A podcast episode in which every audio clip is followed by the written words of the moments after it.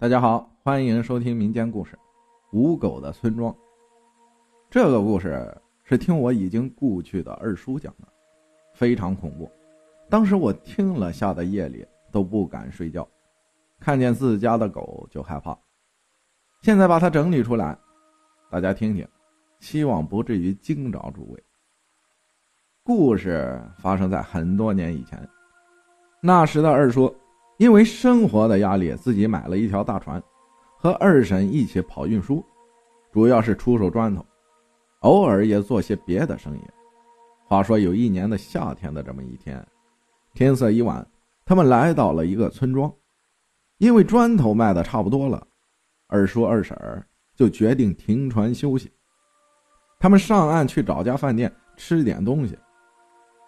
令我的二叔二婶感到奇怪的是。这个村子里听不到一声狗叫。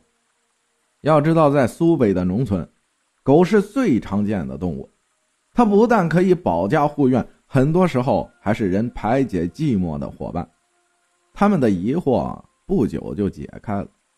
在村头的小饭馆，我的二叔二婶儿听到了这个村刚刚发生的一件怪事一件很恐怖的事情。村里有位木匠。手艺很好，为人也很忠厚，娶妻生子，日子过得是红红火火。村里人也记不得是什么时候，木匠家里来了一条流浪狗，没有人知道它是从哪里来的。木匠早晨起来，发现门口趴着一条狗，它浑身都是黑的，没有一根杂毛，长得高大威猛，但显得非常疲惫，仿佛赶了很远的路。一见到木匠，狗就非常高兴，围着他转来转去，蹦个不停。见狗如此通人性，木匠非常高兴，就留下了它。这狗真的非常聪明和忠诚，它从来不乱跑，也不和别的狗打架嬉戏。虽然是公狗，但从来不和母狗玩耍。有它在家，谁也别想靠近木匠的门。曾经有人想打木匠家的主意，企图用排骨引开狗，但狗就是不去碰骨头，反而朝来人猛扑过去。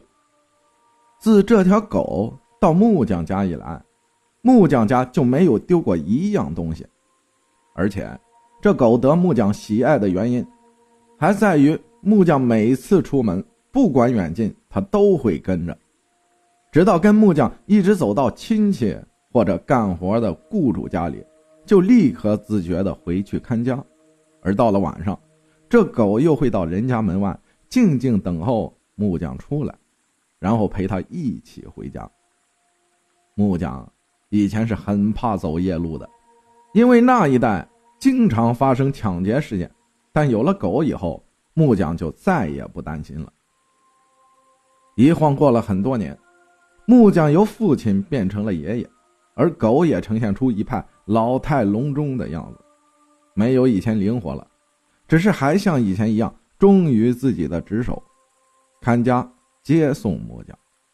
而木匠因为多年的感情，对狗是无以复加的好，什么好吃的好喝的都要给狗留一口，以至于有人跟木匠开玩笑，说他对狗比对自己的孙子好。木匠哈哈的笑着说：“我的狗也是家里人呢。”木匠和狗都一天天老了下去。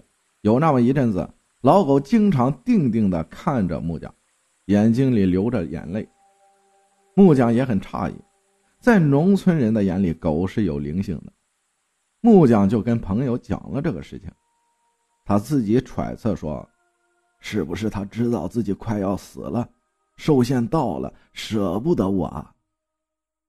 他的朋友们也认为是这样，提醒他说：“该物色一条小狗了，好做好接班工作呀。”但木匠坚决否定了他们的建议。他抚摸着老狗，深情的说：“我是绝对不会再养狗了，因为再也没有这么好的狗了。”就在二叔二婶到村子的那个夏天，有那么一天，温度很高，老木匠没有外出，就开着大门，在家里地上铺了一张凉席，躺在上面睡午觉。有路人看见老狗做了一件很奇怪的事情，他不知道从哪里衔来一根芦苇，再用芦苇量老木匠的身高，准确的说是身长。他量的非常细心，也很准确，把芦苇除了木匠身高外，多余的部分。爪子扣着，用牙咬断，然后衔着刚好是木匠身高的芦苇，跑了出去。路人很是好奇，就在傍晚时把这个事情告诉了老木匠。老木匠不以为然的说：“这畜生在自己消停着玩呢，没什么事情。你看你一惊一乍的。”然而之后的几天，狗就开始反常。每天一早就离开了家，一直到晚上天黑了才回来，而且他回来的时候浑身湿漉漉的、脏兮兮的，显得非常疲惫。一回来就要吃很多东西。木匠的老婆感到很奇怪，木匠就很不耐烦的解释说：“狗老了也该退休了，他自己出去找乐子了，有什么不对的？你指望他给你看家到死吗？”老了的木匠很少干活，也很少出远门走夜路了。但就在我二叔他们到的前几天，老木匠受人重金邀请去打一户人家儿子结婚用的传统床。传统的婚床是有很多讲究的，尤其是雕刻的图案更是难度很大。接受了邀请以后，老木匠就带上工具，一早出门了。那狗也像往常一样，一直跟着他到了雇主家里，然后离开了。开始几天，木匠都是在太阳下山之前回家的。到了最后一天，因为床打好了，非常精美漂亮、结实，雇主很满意，不仅按照约定付清了工资，还多给了五十块喜钱，又硬留着老木匠吃晚饭。老木匠本来是没有心思吃的。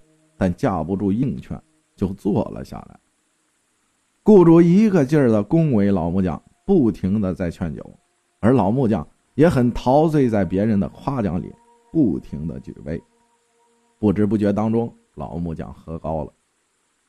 雇主一看这场面，考虑到老木匠的年龄，怕出意外，就要留老木匠住下来过夜，等第二天天亮再走。可老木匠不答应。他坚决要走。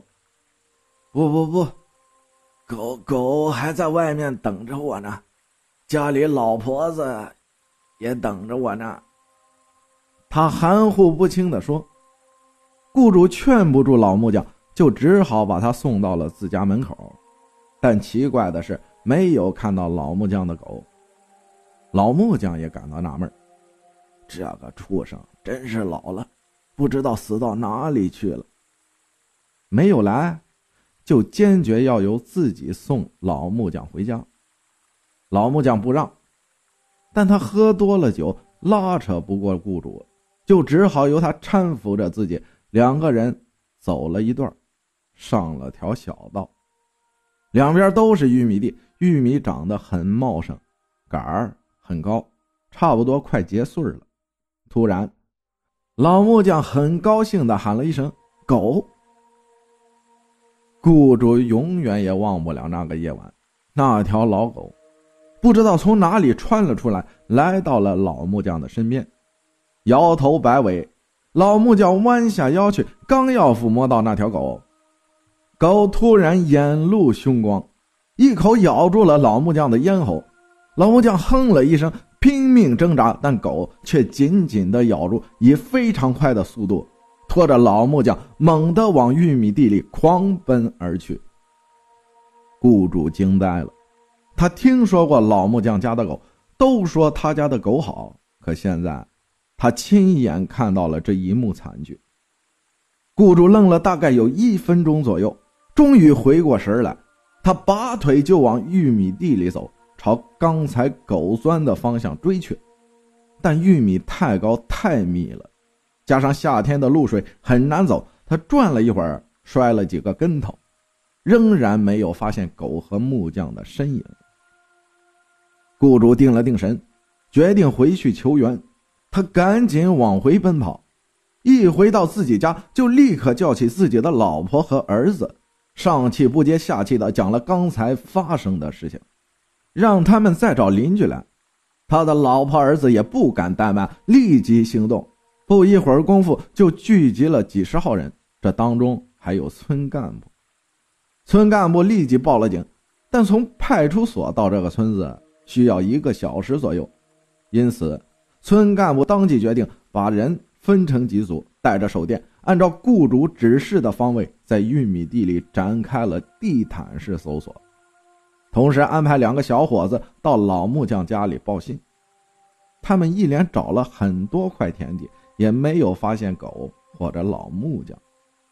后来派出所的民警、老木匠的老婆、儿子也都参与了寻找，仍然没有任何发现。天快亮时，大家只好散去。老木匠的老婆泪汪汪地说：“这这个畜生难道疯了吗？”没有人能够回答他。老木匠的尸体是在两天以后，也就是在我二叔二婶儿他们到村子的前一个星期，由一位村民在河滩的自留地里发现的。当时，这位村民因为看天要下雨，临时决定到河滩去看看油菜长势如何。他老远就看到在自家的地里趴着一条黑狗。这村民知道老木匠的事情，一看到狗，立即打了一个冷战。他一面找人汇报了村里干部，一面又赶紧找了几个胆大的小伙子，带着棍子、铁链子等家伙，慢慢的向狗扑了过去。那狗早已经死了，或者说已经僵硬了，但它仍然保持着一种威严的姿态，静静的趴在那里，而且。他的身上没有任何伤痕，在狗的旁边有一根芦苇，经那天走过老木匠家门口的人辨认，正是狗给老木匠量身高用的那根芦苇。离狗不远处，有一处地明显被翻动过不久，他们中胆大的人用铁锨挖开有约十厘米深，就看到了老木匠的尸体。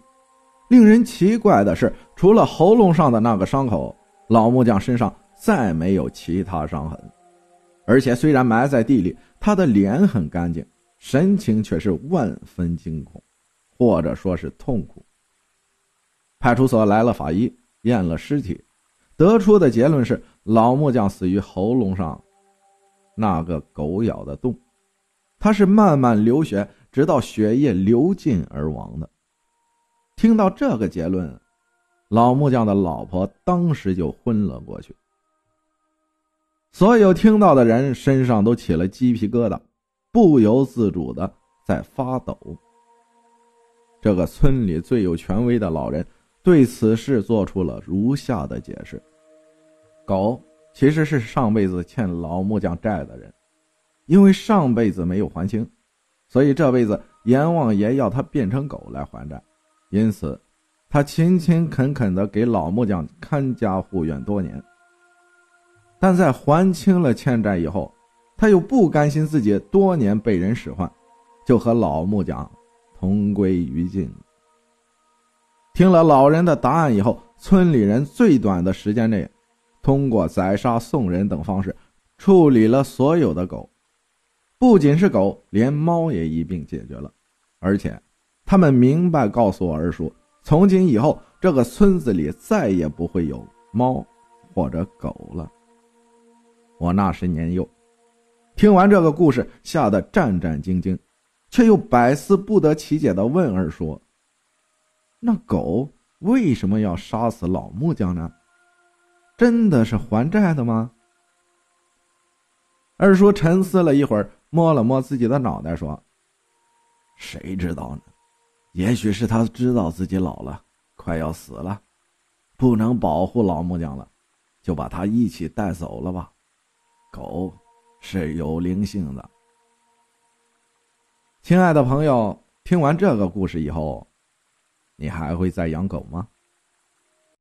谢谢大家的收听，我是阿浩，咱们下期再见。